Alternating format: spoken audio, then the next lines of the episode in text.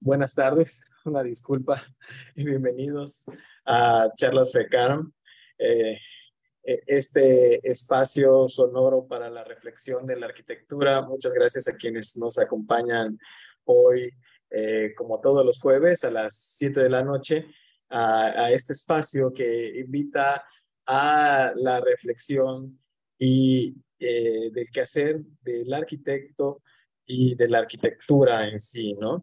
Eh, hoy eh, tenemos un arquitecto eh, egresado de la Universidad Iberoamericana, Plate León. Él tiene especialidad en paisajismo, también encabeza su propio despacho junto a otro arquitecto, Carlos Morán, el cual se llama Tactic, y está involucrado en el tema de la docencia eh, actualmente participa en la ULM, en la Universidad Latino, eh, Latinoamericana en Celaya, ¿no? Eh, y hoy nos viene a hablar de, este tema que, que se, me hizo muy curioso y se me hizo muy interesante que, que nos propusiera de cómo va cambiando la, la, la arquitectura eh, eh, dependiendo de diferentes circunstancias que se dan. Eh, lo, llamó la arquitectura a partir de 2018, bifurcaciones, ¿no? Bueno, y sin más, quiero invitar a, Juan Martín a que prenda su micrófono y su cámara y, salude, ¿no? Hola a todos, buenas tardes, ¿cómo están? Hola Rubén. Hola, Katia. buenas tardes. que, bueno, eh, comentado un poquito, ¿no? Eh, eh, este tema que, que, nos presentamos hoy, que se me hace interesante, eh, ya que estuvimos platicando previamente, por las, las creo que las aristas que, que, que toca, ¿no? no sé si nos quisieras de dar un poquito una, una introducción del tema sí, claro. que quería platicarnos hoy. ¿Cómo no, Rubén? Eh, el periodo entre 2008 y, y, 2001, este como periodo que, que, creemos, o bueno, se dice que es como el periodo de decisión del mundo multilateral al mundo, al, mundo unilateral o, o, como el, la debacle de la, de la globalización, ¿no? así como a grandes rasgos. Eh, luego lo hemos usado mucho en clases, estas como dos, dos momentos, el eh, septiembre de 2001 y, y septiembre de 2008, ¿no? Y ese periodo eh, cómo se empieza a fragmentar tanto las economías como, como los intereses entre países. Y hablamos luego con los alumnos sobre eh, la, la, dinámica que esto también representa para la arquitectura y el mundo en el que están viviendo, porque ahorita, mm, digo, la, la, gente que nació en 2001 tiene 22 años y hay veces que ya no se puede ni concebir cómo era el mundo antes de, antes de 2001, cómo era subirse en un avión o cómo, o cómo era el entendimiento de, la, de, de digamos, de las relaciones que había entre los países, hacia dónde parecía que iba todo, ¿no?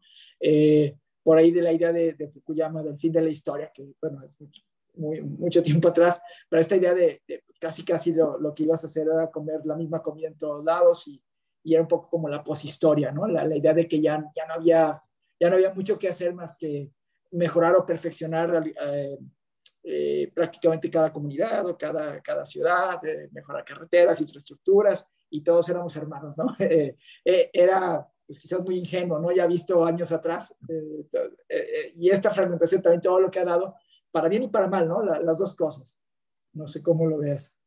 Sí, está interesante en que, que, platicábamos y veía un poco lo que previamente este, me enviaste sobre el tema que íbamos a abordar el día de hoy, porque es curioso, ¿no? Podemos pensar que eh, el mundo era lineal, iba hacia otro lugar en esa época. Y hoy eh, es un tema que, aquí igual nos colgamos y, de repente la hace que nos vayamos por otro lugar.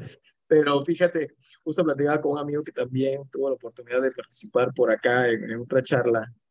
Eh, iba, el mundo iba hacia la globalización, pero campante, ¿no? De hecho, no sé si recordarás esos temas, hasta había gente que se oponía a la globalización, ¿no? Sí, claro. sí exacto, no estaba, digo, eh, uno piensa en, en, Al Gore, ¿no? Y el, el, el, gran problema era el cambio climático, digo, sigue, sigue, estando la bomba, creo que más latente estos días lo vivimos todos acá, no sé a ustedes cómo les fue con, el, con, con, con las temperaturas, pero pero vamos, estaba, estaba el Gore y la verdad incómoda y, el gran villano era, era Bush, ¿no? Bush ahorita ya es un villano de, caricatura, es, es, un villano muy inocente, ¿no? Comparado con lo que está sucediendo ahorita. Pero, pero vamos, eh, el gran problema, el gran conflicto que trae el mundo, el mundo como tal, porque el mundo en ese momento, o por lo menos aparecía ante nosotros, ante, ante cierto sector de la población, como que el mundo iba y, y tenía un gran problema. Este era la, el cambio climático, ¿no? Y, parecía que todos los países podían llegar a algún acuerdo y empezar a generar ciertos consensos, ¿no? Eh, pues esto eh, parecía que, finalmente fue, era un, globo, ¿no? Y alguien le puso un, alfiler y reventó y, y ahorita nos, nos encontramos en, con el problema del cambio climático, pero con otros 10.000 cosas que, que, ya estaban ahí, pero a lo mejor debajo de la alfombra. Y, con otras cosas, pero fíjate que como te tocaba el tema, estaba el cambio climático, a veces era la globalización, había esos movimientos de globalifóbicos que les llamaban, que, que era, estaban en contra de la globalización, pero hoy fíjate que cómo, cómo son las cosas, es un mundo altamente globalizado ya el que, en el que vivimos, pero hay quien nos escuchará ahorita, eh, tal vez y dirá, algunos chavos y dirán de qué están hablando estos, ¿no? Pero pues el mundo era, no era así de global, pero eh, yo tengo la percepción de que vamos, la tendencia es ahora, bueno, no, no, no creo que solo la percepción, sino son las cosas que suceden como, como Inglaterra saliendo del Brexit, eh, perdón, con el, Brexit, este, es ya regresar a lo, a lo, a lo local, a la acción, ¿no? ¿Sí? pequeñas comunidades o pequeños acuerdos, ¿no? Pareciera como una especie de medievo 2.0, ¿no? a ver cómo si has estado. Bueno, dice, me tocaste otro tema interesante, porque yo que, que, sí vivimos de repente hay una, una, un obscurantismo otra vez, ¿no? En no, no sé, digo, bueno. Pero, pero ¿sabes por qué lo digo? Es, es, otro tema, porque es algo de lo que hablo, también vamos a hablar por ahí, el tema de las, eh, el tema de la, de la, de la información. Hay tanta información que hay desinformación. Sí, exacto. digo, ah, pero, pero te, digo, este, información que ya no comprendemos, ¿no? Información que, que, nos abruma y entonces, pues mejor. información, información que, que no es información, porque también ya cualquiera tiene esta posibilidad hoy en día de tomar un micrófono y, y, y, y, y tener esta exposición global, ¿no? Infowars, ¿no? Cosas de estas. Sí, y, y, puede ser desinformes, ¿no? Y gente que crea noticias. Digo, siempre ha existido, estoy consciente de que esas cosas han existido, pero ahora es, es, otro mundo, ¿no? y bueno, tenías por ahí una, unas, unas imágenes de apoyo. A lo mejor las estamos dándole como referencia. Si quieres, déjalas, comparto, a ver. Si se ve, ¿no? No sé. Sí, ya, ya, ya se ve. Ah, listo. A ver, digo, de esto que estamos hablando, ¿no? Llega llega el, el, septiembre de 2001 y pues pasa esto. Y, y, a nosotros nos gustaba mucho, como la, la acabé de mostrar esta y esta, ¿no? Lehman Brothers, septiembre 2008. Y entre este periodo y este periodo decíamos que, que había ocurrido algo muy, mm, pues que parecía que no, que no genera tanto problema, que era la guerra en Irak. Para hacer una guerra en Irak eh, hubo una especie de liberalización de, de, las entidades financieras en Estados Unidos eh, para generar mejores rendimientos y entonces hubo una crisis subprime y, y, después eh, estamos 2008 y nos pasa esto, ¿no? La, la, la, segunda recesión más grande del mundo después, de, después del, del, del 1929, ¿no? Y, y, si nos, y si vemos ahí, pues bueno, todos estábamos en eso, eran dos trillones de, de dólares.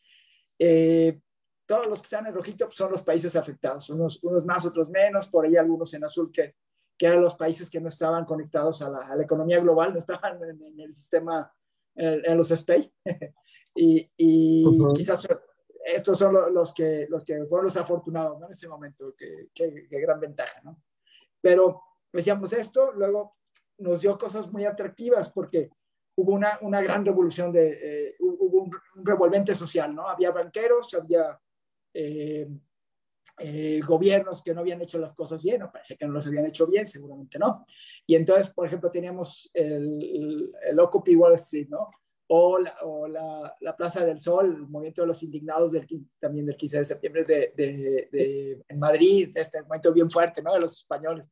O Grecia con, con todos los problemas, porque creo que primero cae Grecia, luego cae luego Islandia, Y como en 2010, luego viene el, el, tema de la primavera árabe, ¿no? En, Túnez y, y, todas estas cosas que daban como mucha esperanza eh, por la presión social que se ejercía sobre las entidades gubernamentales o las tecnocracias o, o, las grandes corporaciones, ¿no? Eh, que digo, perdón.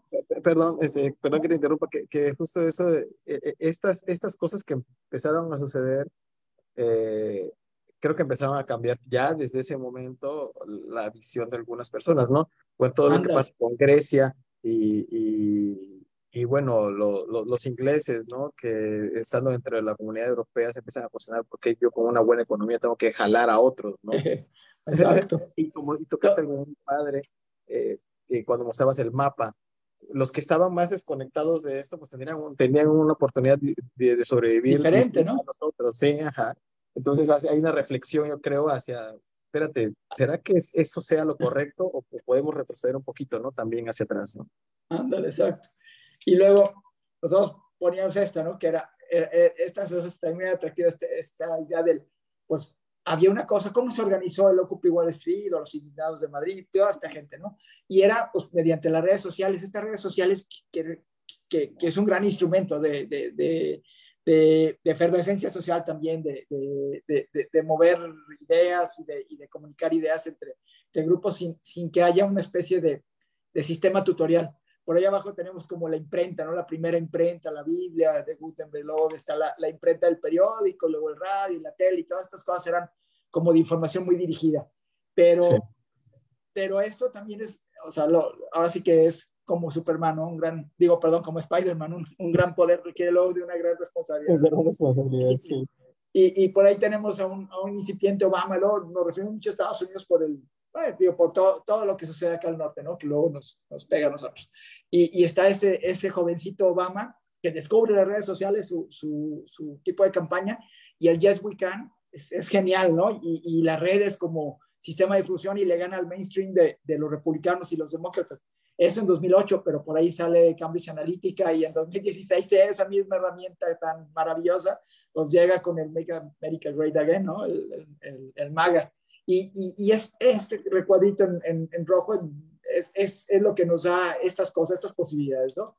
Es, eso me parece como bien atractivo, también con el sentido de, ok, tenemos esto, wow, está bien padre, podemos hacer muchas cosas y nos unimos, ¿no? Que es paradójico, ¿eh?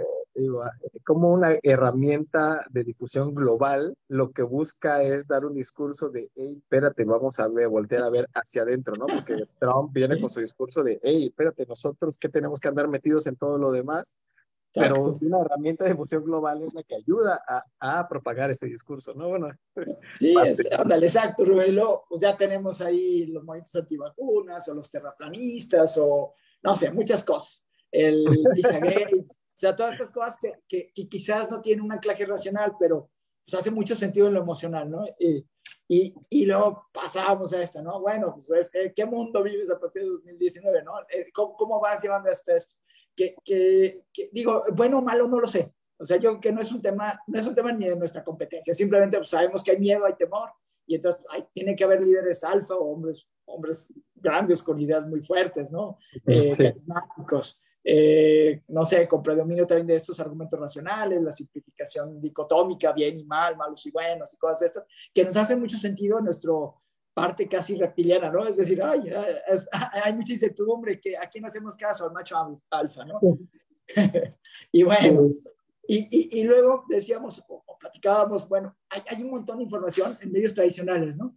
Eh, hay gente que ha tratado de platicar estas cosas eh, por ahí el tema de la crisis inmobiliaria es genial, la película esta de Inside Job, o, o, o, el vicepresidente de Bush, ¿no? que parece que era el verdadero villano detrás de, de Bush.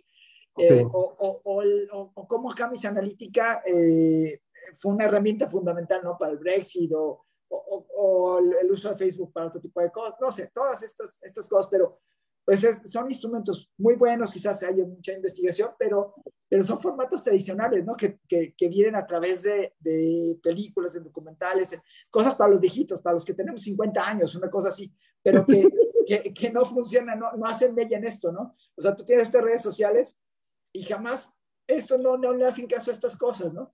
Eh, eh, me acordaba mucho también de, de esto, como en la red social, eh, el tema del urbanismo. luego, luego, platicamos también, hablando de la academia, de, del libro ese de los no lugares de Marvalle, ¿no? El, el, antropólogo que hablaba de los espacios eh, con falta de resiliencia, de memoria, estas cosas, y cómo él lo asustaba esta idea de evolución de la ciudad, y, por ejemplo, el, el, François Asher, como era al revés, ¿no? Este urbanista francés, que, ya murió, murió muy joven, pero, decía, no, no tengan miedo, este, este, este, urbanismo de las infraestructuras va a ser buenísimo, yo, esperen un poco y, y, va a ser muy bueno, vas a poder conectar muchas cosas, miren, todo esto es como un espacio de oportunidades, ¿cómo puedes ver esto de una forma tan diferente, optimista o pesimista? Los dos eran amigos, los dos dialogaban y, y digo, contraponían sus ideas, pero, pero se me hacía muy interesante cómo, cómo colocar estas dos, estas dos cosas dicotómicas, ¿no? Entre entre una cosa nueva que llega y pues cuál es el, el, futuro, ¿no? Y pues bueno, aparecen, insisto, muchos libritos sobre breve historia de la verdad, historia reciente de la verdad, que, está, que están bien interesantes, son, están buenos, son filos, pero otra vez es un libro, es un medio tradicional que, que, que, no ni siquiera está en la esfera de estas cosas que están sucediendo, ¿no? Y bueno, y decíamos, pero hay arquitectos pues, que sí, sí pescan rápido esto, ¿no? Desde la arquitectura, ¿qué pasa con todo esto, ¿no? Y, y, hay un ejemplo casi canónico que es eh, Jar Ingers, eh, en, en, el 19, en 2019, cuando aparece este videito de TED, en donde platica de las tres historias de, de, de tres proyectos, ¿no? Sobre todo quizás el, el pabellón que, que, que hacen en, China, ¿no? El pabellón de, de, de Dinamarca. Y, y cómo este, este pabellón es, es, es, bien, bien atractivo, ¿no? La forma de contarlo es, es casi un sí, insisto, es un ejemplo canónico de, de, relaciones públicas y de cómo contar una historia. Y a partir de esto, pues bueno, es el, es el cielo, no el límite para, para Vig. Eh, y poníamos esta otra imagen, o sea, ¿cómo, cómo jugar con estas dos cosas. Sí, bueno, toda esta idea de la, de la del, otra vez de las redes sociales y del el de poder difundir de forma muy, muy inteligente una idea, ¿no? Exacto, y, y, y, veíamos este edificio de, de Berlín, el, el Hohenzollern, una cosa así, que era como el palacio de Guillermo II, el último palacio de la realeza prusiana, y, y cómo, pues bueno, llega la Segunda Guerra Mundial, eh, es Berlín Oriental, y entonces lo convierten, bueno, lo demuelen, porque es el símbolo primero de los prusianos y luego de los nazis, y luego termina siendo pues, el símbolo de, de la ocupación, a lo mejor soviética, de, de Alemania, y, y, es el palacio del pueblo, ¿no? De la república, pero es un palacio muy democrático, un edificio muy, creo que incluso yo diría que tiene hasta cierta consonancia con, con el tema de Miss Van der Rohe, digo, está, por ahí podrías hablar de, una, de, unas oficinas Bacardi de México, ¿no? Eh, eh, eh, pero, pero, luego, pues en 2009, por ahí un par de empresarios que, que se imaginan restaurar esta memoria, ¿no? Esta memoria de, de, de, como edificio histórico, a lo mejor están, están pensando en ese 1400, 1500, no, no, no piensan, se saltan como esta parte prusiana nazista, ¿no? Y, y, pues terminan demoliendo el edificio a base de donaciones, hacen un crowdfunding y, y pues, se, se, generan un buen billete y terminan reconstruyendo el edificio prusiano, ¿no? Eh, esta, idea del significado de la arquitectura y de cómo hacemos las cosas, y, y creo que tiene que, quiere estar muy en consonancia con esta, con esta pues con esta fragmentación del mundo, ¿no? No sé si esto hubiera pasado en un mundo pre-2008, ¿no? No, sé, no sé, no sé cómo lo veas. Sí, no, sí, sí, sí, sí, es un tema bien curioso porque mientras la tendencia en algunos lugares es avanzar, avanzar, avanzar, eh, y, este, y, y, y, en este ejercicio del que nos estás hablando está la, la búsqueda de, eh, de, de, recordar que creo que también es importante, ¿no? Porque... La memoria. La vez la memoria, es la memoria colectiva. La, eh, bueno, en, en caso particular, yo, la historia me encanta por ese, eso mismo, ¿no? Nos tiene que, también nos ayuda a no olvidar, ¿no? Precisamente, ¿no? y, y, y, qué pasa cuando realmente, pues la arquitectura de alguna manera trata de recordarte ese tipo de cosas, ¿no? Que, que, buenas o malas, ahí están, ¿no? También Exacto es un, es un tema para, otro, para, un debate, incluso diría Quizás, no, no, sé cómo lo ve Rubén, pero a lo mejor esta gente, bueno, yo digo, la gente que, que tenía construido este edificio quizás es el rescate de, de, de, una idea de la memoria, y ni siquiera es la memoria, ¿no? Es, es, sí. Son personas que muy pronto no vivieron en, eh, eh, con este edificio, pues difícilmente tenían, no sé, 90 años, 100 años para, para poder recordar el edificio, pero a lo mejor es, es lo que les transmitieron sus padres o lo que vieron en revistas o, o, la idea que tenían acerca de su historia, ¿no? Sin embargo, pues esto construye memorias al final. Es, este, como rescate de la nostalgia, ¿no? Y, esa palabra está buenísima, el rescate de la nostalgia. Oye, y, y hablamos de esto, ¿no? Vamos a escoger qué pasaba en el, en el 2001, ¿no? Cuando cayó las Torres Gemelas. Y pues es esta arquitectura que, que digo, de los, de los cuatro, entre el 99 y el 2002, quizás Ben Morcott es el, el, el, arquitecto más singular, digo, de, de, estos tres, pero una arquitectura, hablando de globalización, muy globalista, ¿no? Estaba Foster y la super técnica, ¿no? La, así la tecnocracia de, de lo, lo, más representativo de, de, de la tecnología y, y, quizás el capital, ¿no? Luego estaba Kuljas y su realismo sucio y este, este tema de que con el dinero hacía una especie de judo y lo convertía para, para generar mejores cosas y la idea de Europa a través de Lille y estos rollos.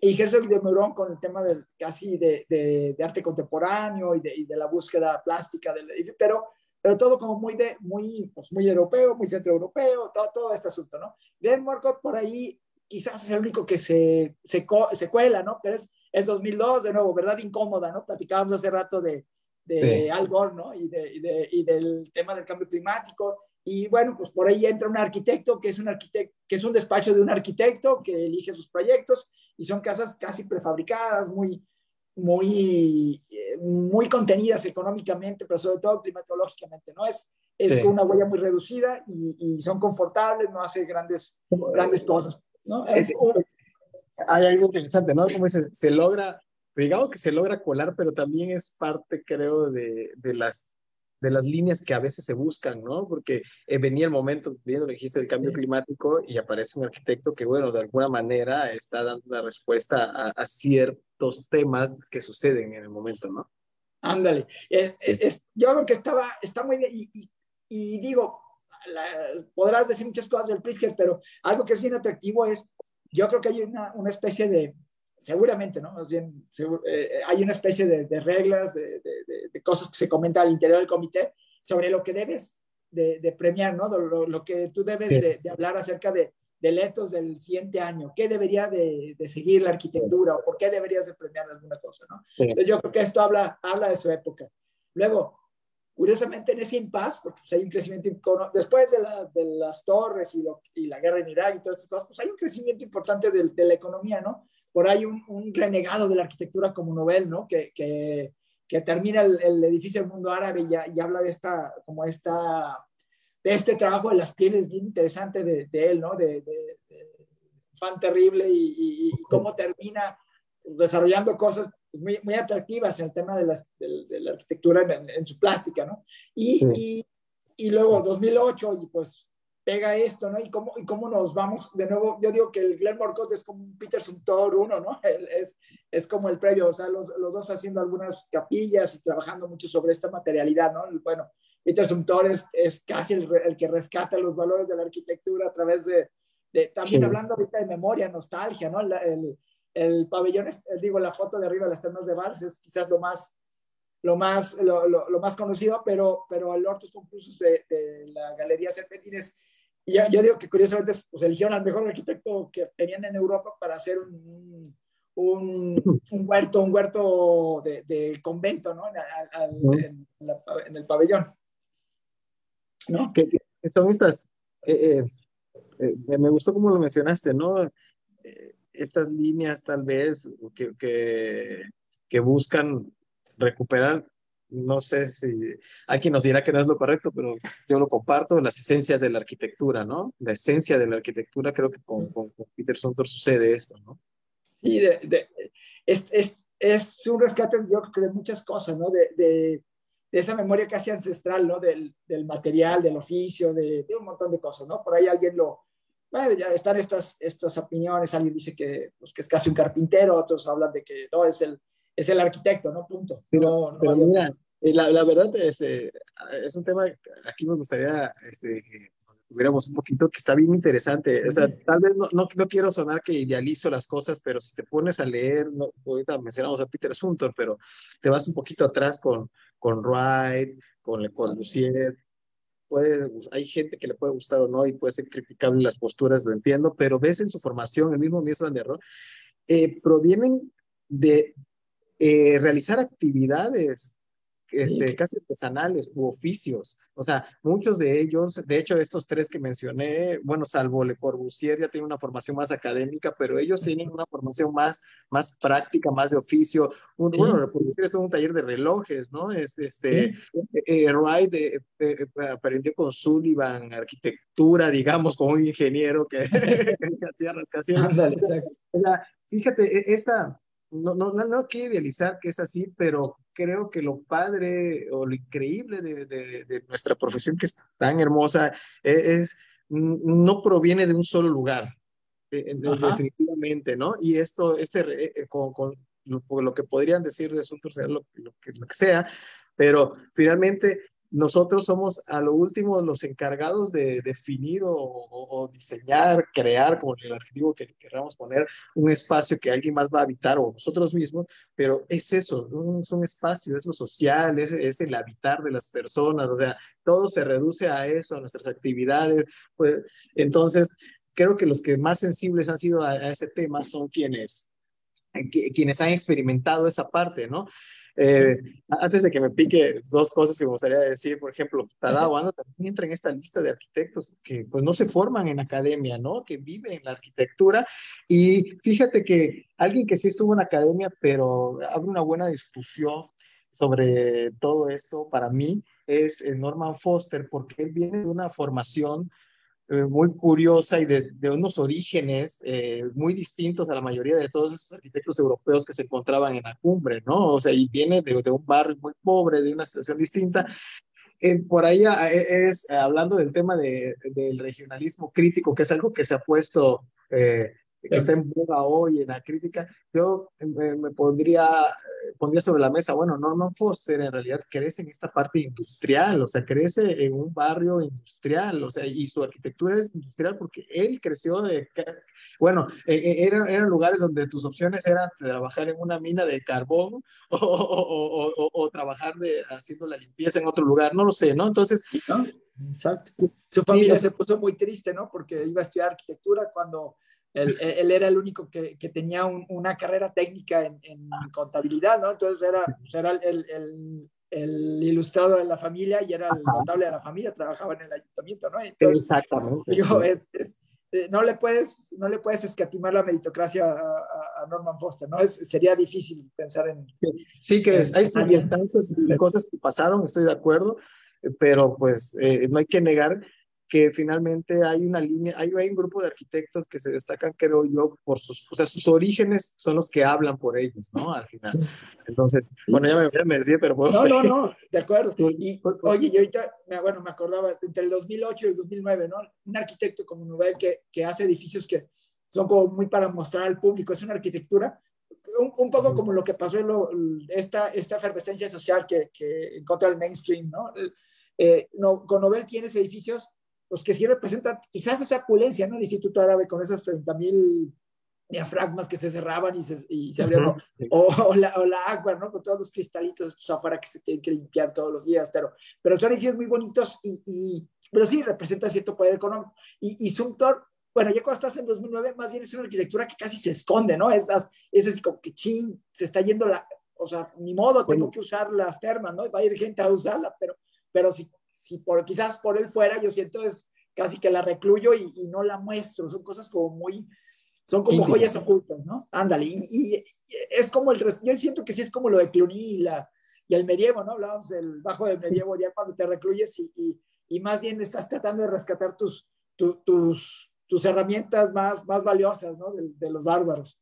Sí. Eh, y luego pasamos ya a esta sí la colocamos como al final. A ver, ¿qué pasa después de toda esta fragmentación, ¿no? O sea, hablando digo, para poder tener el argumento este de las bifurcaciones. Pero esto me parece bien atractivo eh, en términos de cuando, cuando vemos qué sucede con, con los 2000, vamos, es, es arquitectura muy mainstream, ¿no? Muy, como muy del, no, no, ninguno, vamos, todos estos que yo creo que son más que merecidos, son, son despachos impecables, hacen un trabajo excelente, pero es, es otro tipo de, de, elección al que tenemos 10 eh, años después, ¿no?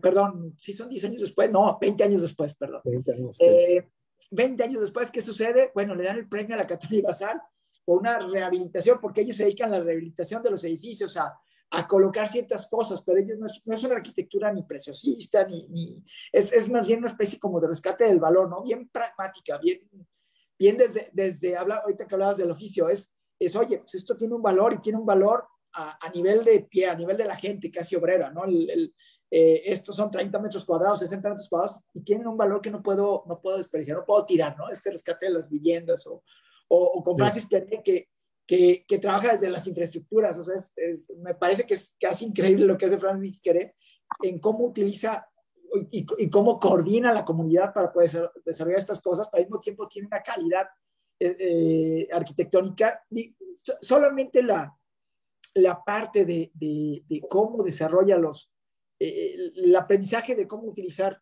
eh, su información y como, como líder social para poder desarrollar estas infraestructuras ya tendría un gran mérito, ¿no? Ya, ya tendría algún, algún gran reconocimiento.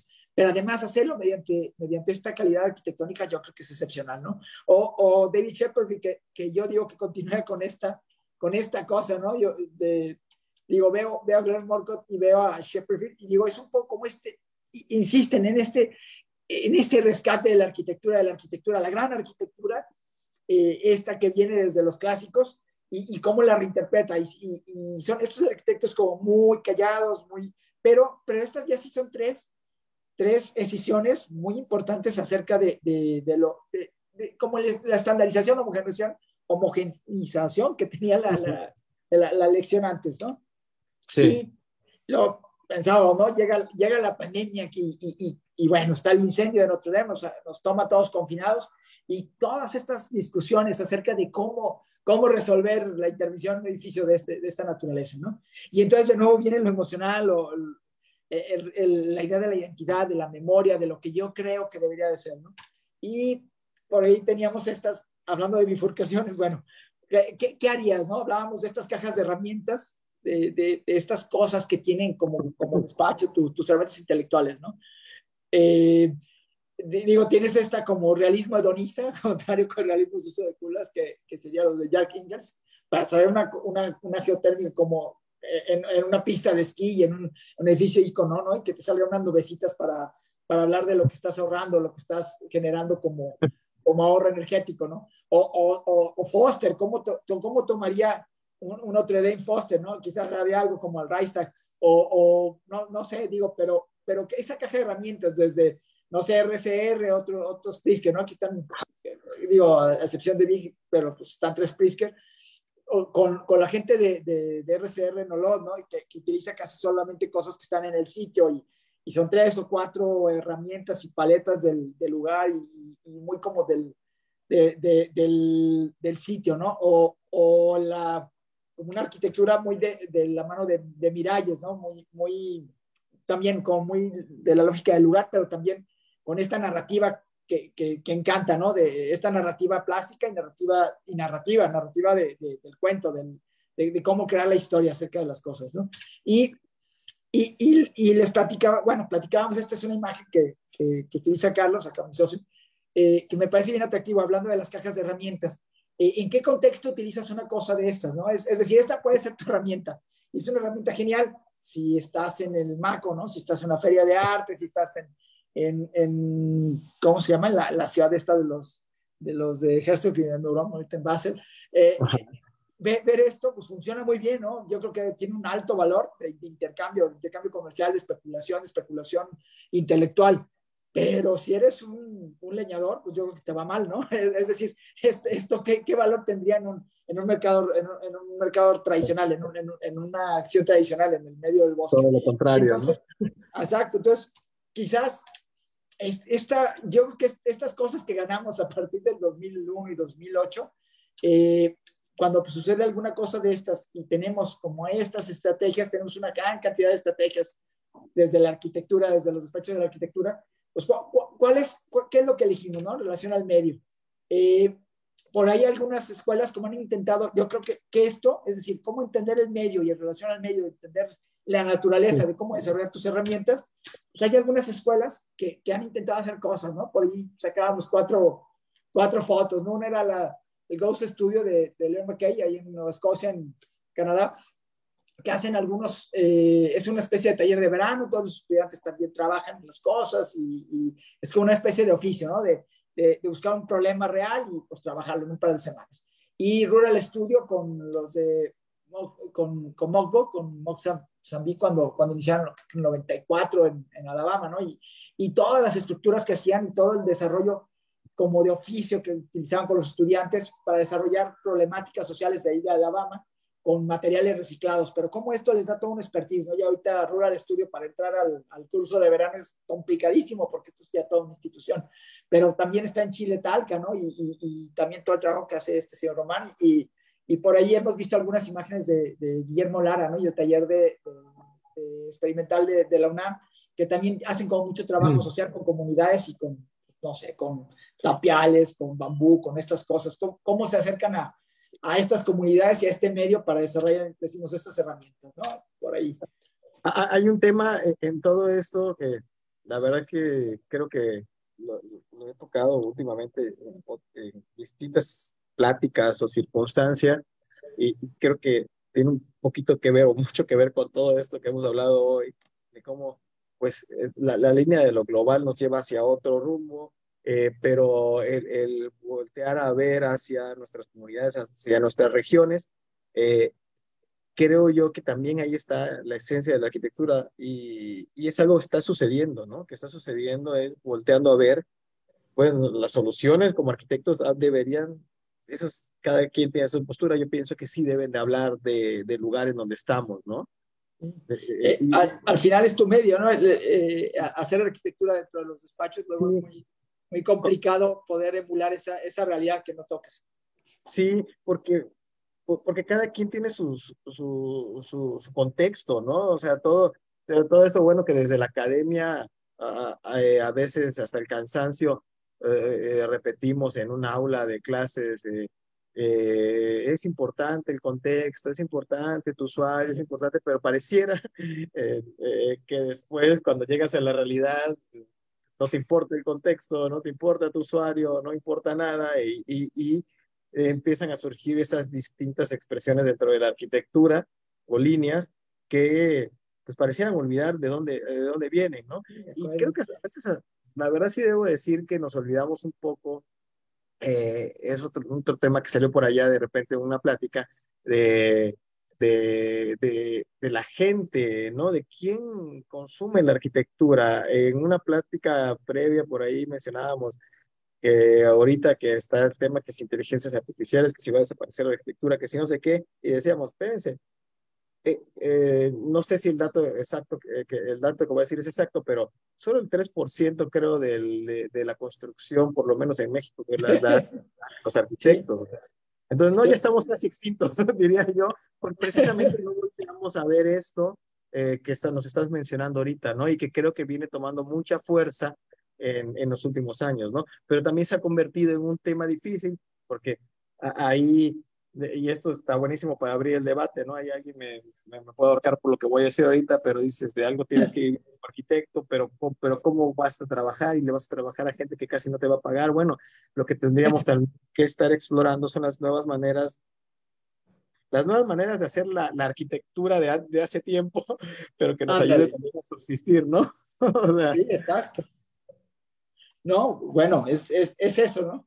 Eh, y, bueno, eh, eh, perdón, ya me pasé, pero este, digo, cuando, uno ve estas cosas, digo, estas como intentos, esto de frases querer me parece magnífico, ¿no? es, es un, él encuentra que el pueblo por ahí tiene estas, que, que genera esta orfebrería y entonces pues, se le ocurre utilizar esto para, para, y para involucrar todo el pueblo para meter las macetitas, cortarlas y generar estos domos, estas oraciones, oraciones del, de la cubierta y, y y, y, el vínculo que creas con la comunidad me parece bien atractivo. Son, de nuevo, son como ejemplos canónicos, ¿no? Lo, quizás hacia dónde deberías de, de trabajar. Sin embargo, o, o, lo que hace la Catón y Basal, ¿no? Estas cosas, esta calidad espacial. Sin embargo, de nuevo, esta calidad espacial no sé si sea el medio de nosotros, ¿no? El medio en Mérida o el medio, medio en León.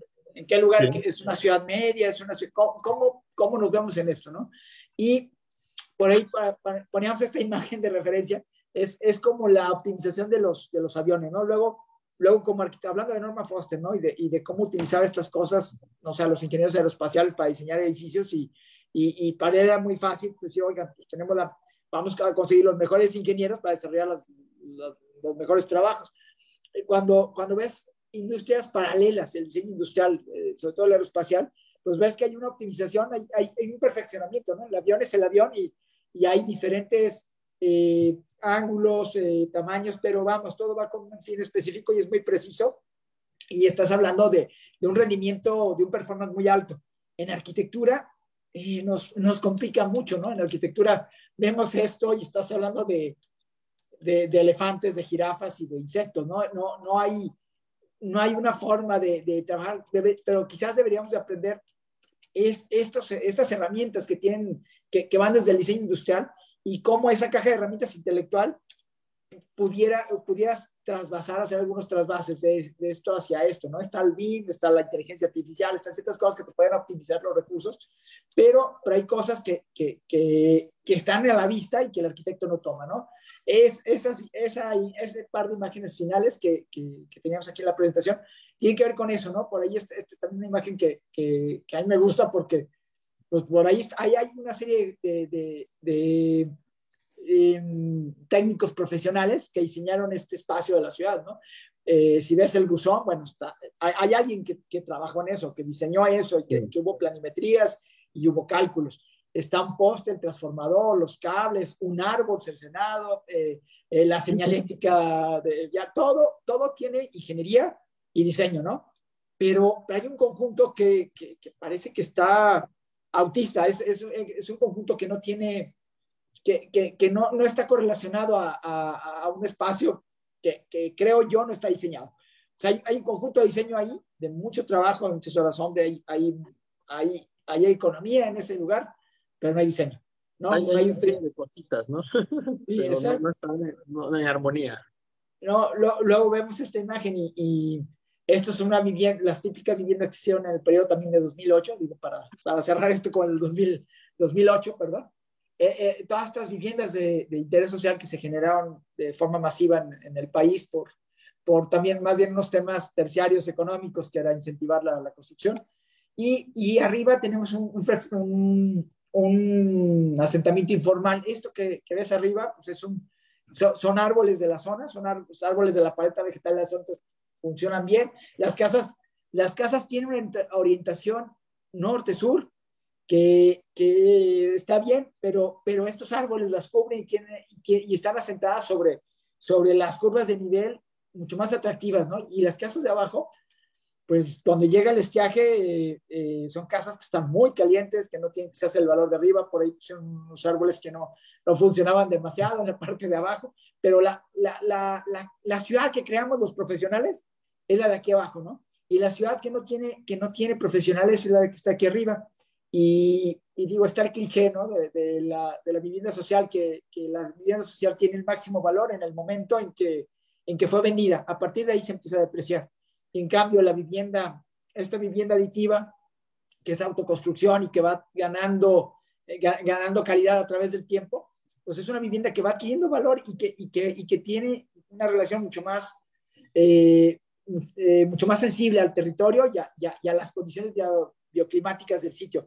¿Cómo, ¿Cómo, hacemos para cambiar esta ecuación? ¿no? La, la, ciudad de los profesionales debería ser quizás la de arriba y, y, la de los no profesionales la de abajo, ¿no? O, o, cómo nos acercamos a esta sensibilidad que tienen estos asentamientos informales. Digo, evidentemente no todo es así, esto es, eh, precisamente es una foto tomada porque, porque ahí sucedió esto, pero, pero algo nos está pasando, ¿no? Luego, Luego decimos que no hay oportunidades de trabajo y, cuando vemos esto, pues parece que todo estuviera por hacerse.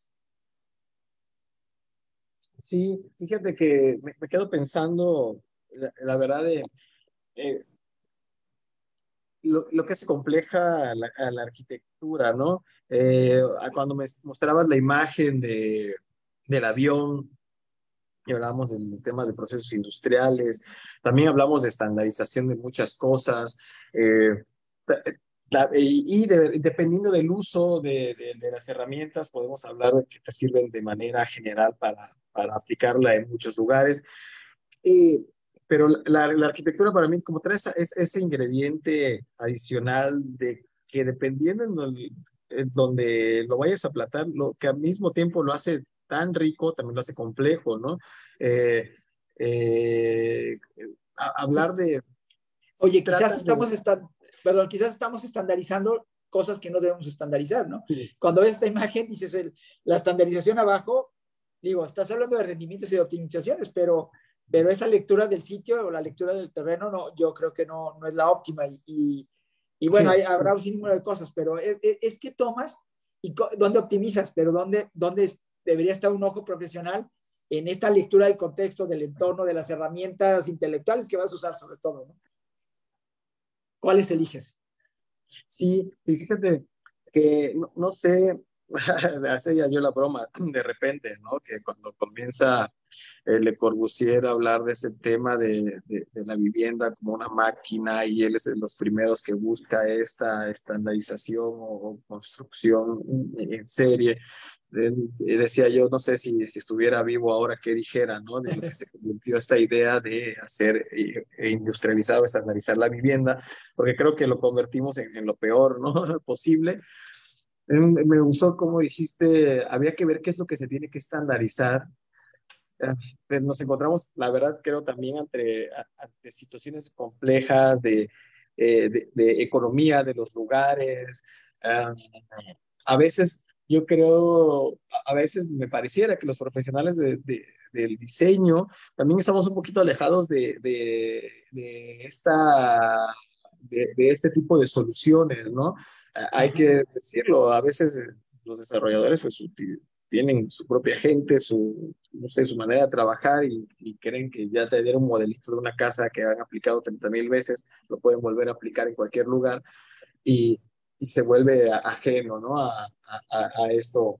Y, quizás, y, cuando tú hablas con un desarrollador, vamos, él, él, él, es muy profesional, él, ellos están en, en, en, lo que deben estar, ¿no? Somos nosotros quizás otra vez como arquitectos, donde no, a lo mejor no estamos encontrando el lugar en donde, en donde, en donde utilizar nuestro sistema de gestión, digamos, entre usuario y terminal y, y este desarrollador, el desarrollador, pues, tiene una, una lógica de, economía de mercado y, y unas variables eh, también de financieras con relación a los préstamos puente, una serie de cosas. Sí, sí. Eh, esas bifurcaciones son, son eh, porque luego, otra vez, de nuevo, esta, esta, idea del taller, estamos en, nosotros en el taller como arquitectos y no tenemos ni esta cercanía con el desarrollador, pero tampoco esta cercanía con el cliente, ¿no? Estamos en el peor de los mundos, ¿no? no tenemos esta, pues esa realidad del desarrollador y esa realidad del cliente. ¿Cómo, cómo hacemos? ¿Cómo nos convertimos a lo mejor en ese señor como el Francis Queré, ¿no? A, ver, yo tengo un sueño, desde niño vi que no había escuelas o escuelas con calidad cuando yo estudiaba en Burkina Faso y voy a Alemania, estudio, pero me traigo estas herramientas y vamos, no me traigo edificios high-tech de, Alemania a Burkina Faso. Yo lo que traigo es un, de nuevo, un avituallamiento intelectual con una serie de herramientas para desarrollar lo que necesito desarrollar, que son escuelas de calidad, pero son escuelas que tienen tapiales y que tienen y que tienen láminas galvanizadas muy baratas y que, tienen algunas estrategias para controlar el clima o el calor, sobre todo, cosas, cosas de estas. Esto sí se trae de, digamos, del lugar civilizado. ¿no?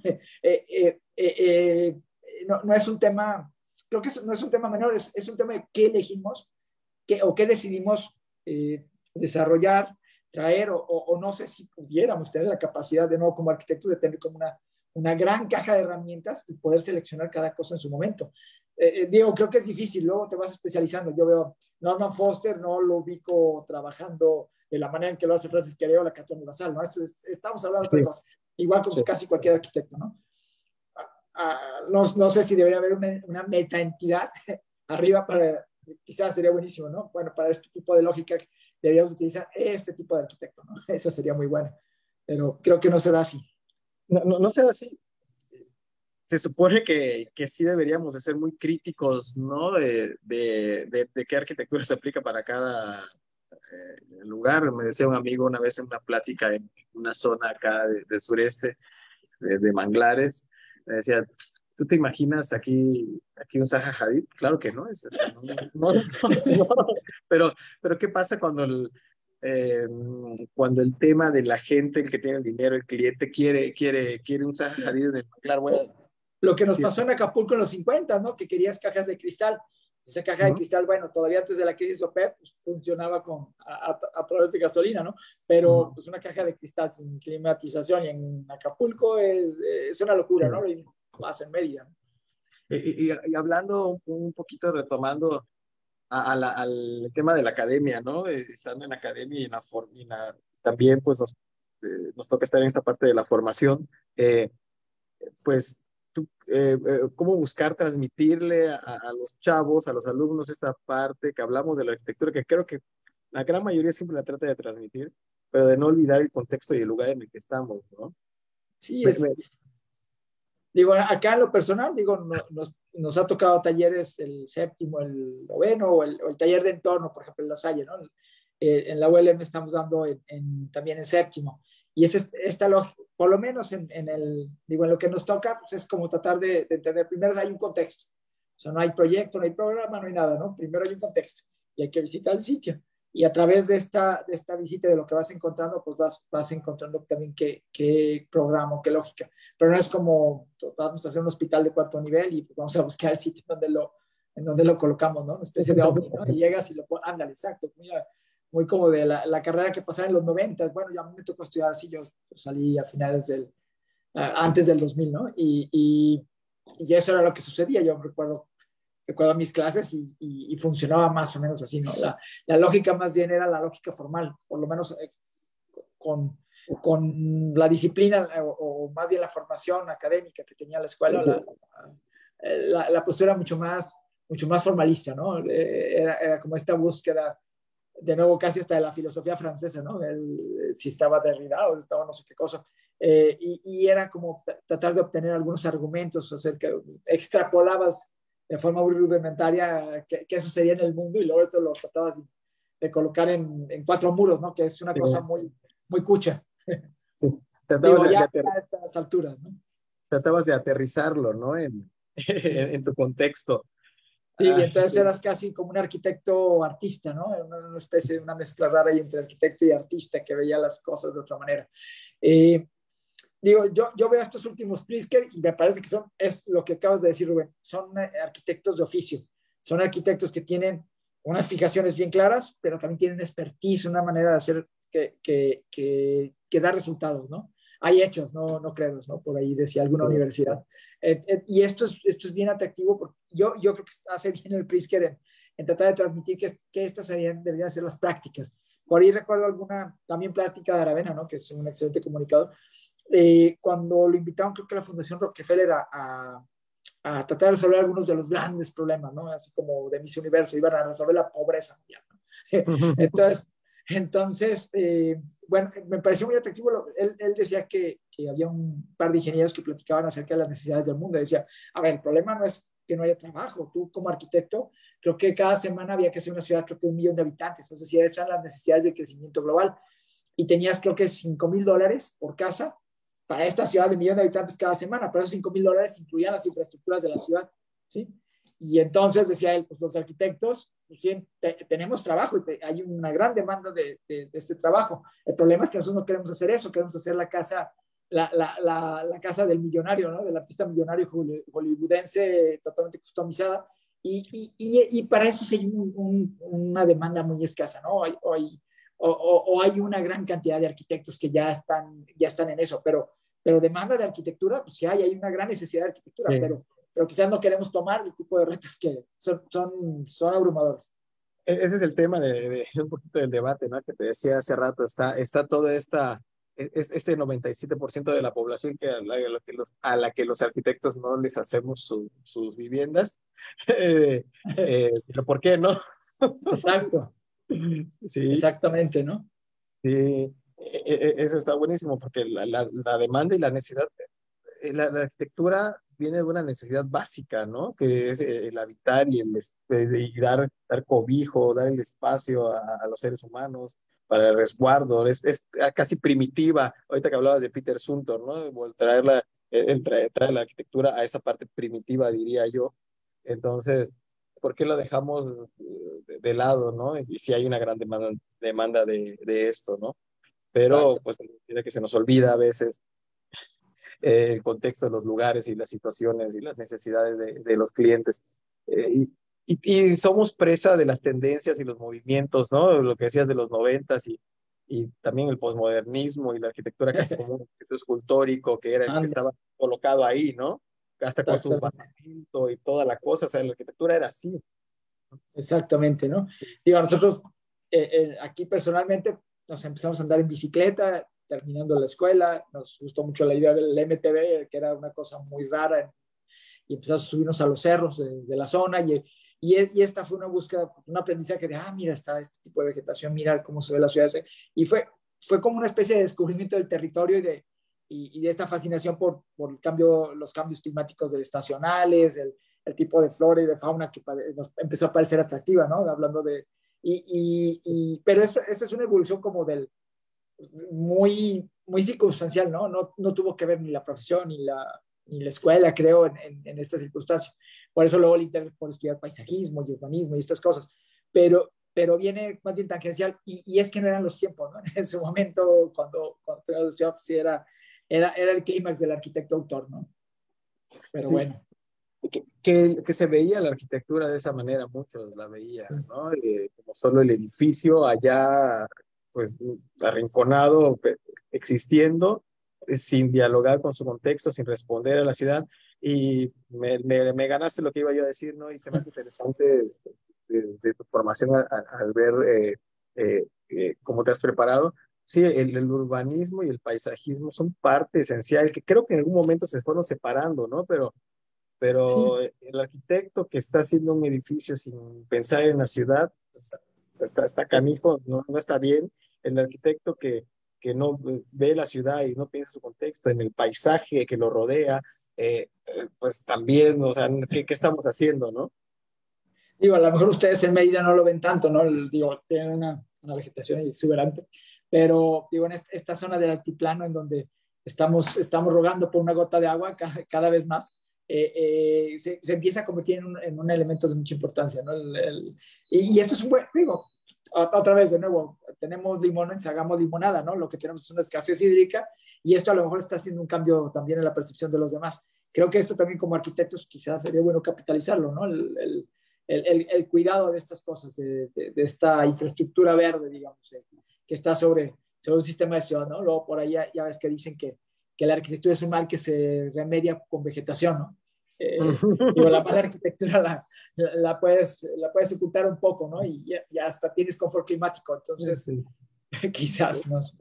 Que, que, sí, desgraciadamente, bueno, cuando se convierte, no, no, no, no debería de ser, digo, he escuchado también el comentario, no debería de ser por ahí porque creo que debería estar integrado una cosa con la otra. Sí, no, claro. Eh, y, y, y, hablando de, bueno, el confort climático, los lugares que tienen eh, eh, climas que son drásticos, ¿no? Que hay frío, mucho calor, tan cambiantes, nos dejamos con, con, todo el tema de, de, de, la aparición de las tecnologías de, climatización, el aire acondicionado, qué sé yo, y todas estas cosas.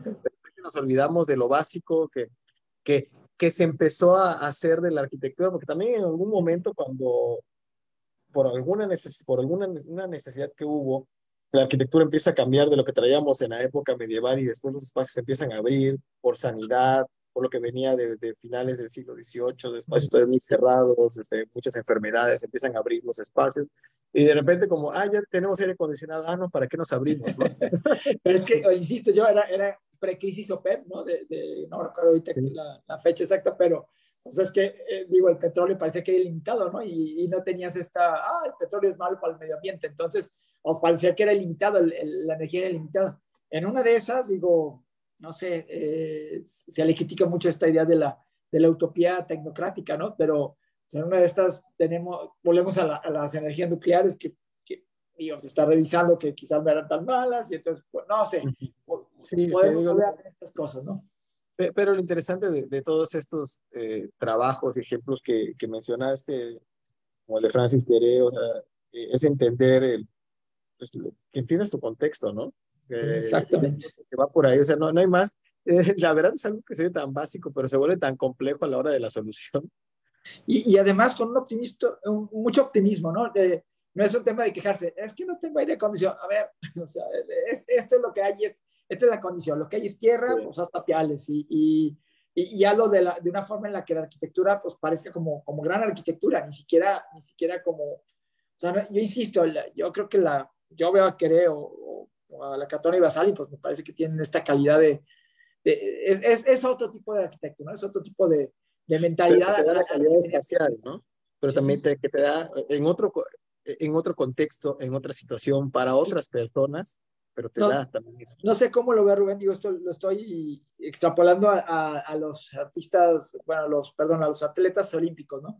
Creo que ya ahorita tienen que ser, eh, tienen que tener una serie de, de, herramientas que no tenían los de antes, ¿no? Hace, en los 50, en los 60, pues no tenías que manejar tus redes sociales de una forma impecable, no tenías que tener este comportamiento ético intachable, eh, no sé, pareciera que tienen que ser como artistas del Circo del Sol, ¿no? Del Cirque du Soleil, o sea, son guapos, eh, eh, tienen que comer lo que deben de comer, eh, deben de tratar a las mascotas de cierta manera, o sea, es, es global, ¿no? Es, es, es, esférico ese asunto, no tiene ninguna arista por donde lo puedas, y, y parece que son nuevos arquitectos, ¿no? Es, decir, no solamente tienen que tener estas cualidades de gran arquitectura, pues también tienen que tener esta condición de, de entes de cambio social, eh, eh, no sé, un montón de Pareciera que tienes que encajar en cierto perfil para cumplir. ¿no? Y, no, y creo que de aquí en adelante tendremos que, que, asumir que es eso, ¿no? Es, es decir, elevar nuestros compromisos en muchos sentidos. Sí, sí, sí, ya, ya, ya, se volvió alguna, ya se volvió un tema complejo. Se me hace interesante, pero también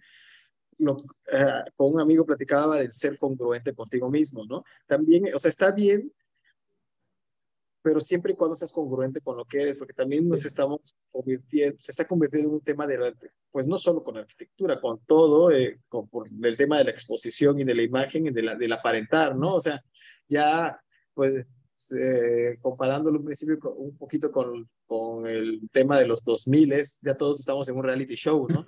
Sí, exacto. Eh, que, de realidad no tenía pero ni la R, ¿no? Oye, pero, pero quizás ahí debes de cuestionarte un poquito, ¿no? Yo comentaba con Carlos en la oficina, pues creo que no tenemos gran, eh, eh, grandes cualidades en, en, en, este tipo de cosas, entonces lo que nos queda es la técnica, ¿no? Hay que ser técnicos, nuestro despacho ya no somos grandes agentes de cambio, no, no tenemos estas condiciones de, de ser influencers, entonces, ¿qué, ¿qué herramientas, digo, otra vez pensando en animales, ¿no? Eh, tus condiciones son de ser una jirafa, bueno, pues alcanzo esto, soy un elefante, pues hago esta cosa, ¿no? Quizás como despacho es un poco lo mismo, ¿no? Eh, digo, sí. Norman Foster hace aeropuertos y los hace impecables, pero pues tiene a 1500 personas que, que te diseñan tal cosa. Un despacho de una persona como Glenn Morcott, que está genial, que lo que intente son proyectos bien muy especializados, pero especializados, pero pues que le dé la escala para lo que él trabaja y, la, y los intereses que él tiene. Yo creo, sí. yo creo que también a lo mejor es un poco esto, ¿no? Es decir, no está en el lugar, el lugar equivocado. Luego, luego, luego quieres hacer cosas quizás, o sea, sería este un problema, ¿no? Como arquitecto, tratar de intentar con, con, las capacidades que tienes, es una especie de auto-checklist, donde dices, tengo este tipo de capacidades, este tipo de, de, pues de capital, de capital tecnológico, intelectual, lo que tú quieras humano, no sé. Y, y, y, sobre esto, pues a lo mejor vas, vas virando, ¿no? Y vas desarrollando estas cosas. Y yo creo que ahí, ahí sí hace, sí es compatible, ¿no? A lo mejor también es esto, ¿no? Digo, otra vez, Francis Queré y la Catón y Basal tienen unas condiciones bien características para desarrollar la arquitectura que están desarrollando, porque estaban en el sitio y, y, y finalmente porque ellos son muy buenos en relación a lo que están haciendo, a sus intereses, ¿no? Sí. Decidieron muy bien lo que están haciendo. Pero se están entendiendo, ¿no? Están entendiendo. Sí están entendiéndose ellos como qué quiero hacer, en dónde estoy y las circunstancias. Y, y, y yo, yo estoy de acuerdo, eh, es un tema que de repente pues, se ha vuelto, eh, eh, no sé si, eh, bueno, la palabra ahorita será viral o se habla mucho de eso. Bueno, está la información, está vender información y hablábamos de perfiles y qué vendes como arquitecto, si estás sometido al escrutinio. Hablabas, por ejemplo, de VR, que y cómo bueno, cómo, cómo entender y que, que, que, hacia allá va, hacia lo tecnológico y lo tomo y, y, tomo este rumbo. Pero, bueno, desde donde yo lo veo es, pero, pero teniendo algo que vender. Ah, a mí, claro. A, a, mí lo que me preocupa, que ni siquiera debería ser si me preocupa porque pues no es mi bronca, pero sí cuando estás cuando está cuando cuando cuando no no tienes algo que vender pero estás vendiendo, ¿no? Eso Híjole, sí pasa. Sí, se convierte, sí, Sí. Pero es que en este momento a lo mejor quizás es mucho más fácil llegar a la herramienta de venta que, que al, que al objeto de la venta. No sé. Sí. Sí, ahí, ahí, ahí, ahí, oye, yo creo que también, de nuevo, hablando de nuevos oficios de los arquitectos, ¿no? El arquitecto que puede conectar el, el que tiene algo que vender con el que lo puede vender, ¿no? Es, es decir, porque, digo, al final son, son dos elementos complementarios, ¿no? Sí, sí, sí, sí, también, ¿no? Que, que ahora más que nunca estamos, eh, yo, yo, yo diría que obligados a entender el tema del marketing y las ventas, ¿no? Como nunca, ¿no? Eh, y entender cómo funciona creo que ya, ya bastantes programas académicos que por ahí lo llevan, ¿no? El, el tema de administración también es algo que, que como hubiera, como hubiera gustado, ¿no? En mis tiempos. Digo, si, si hubiéramos entendido que eso era valioso.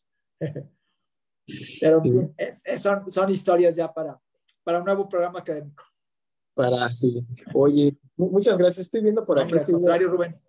¿Tengo alguna pregunta? Este, no, en realidad por ahí alguien que nos felicita, que nos manda saludos. Eh, estoy viendo saludos por allá desde Tamaulipas, de Tampico Madero.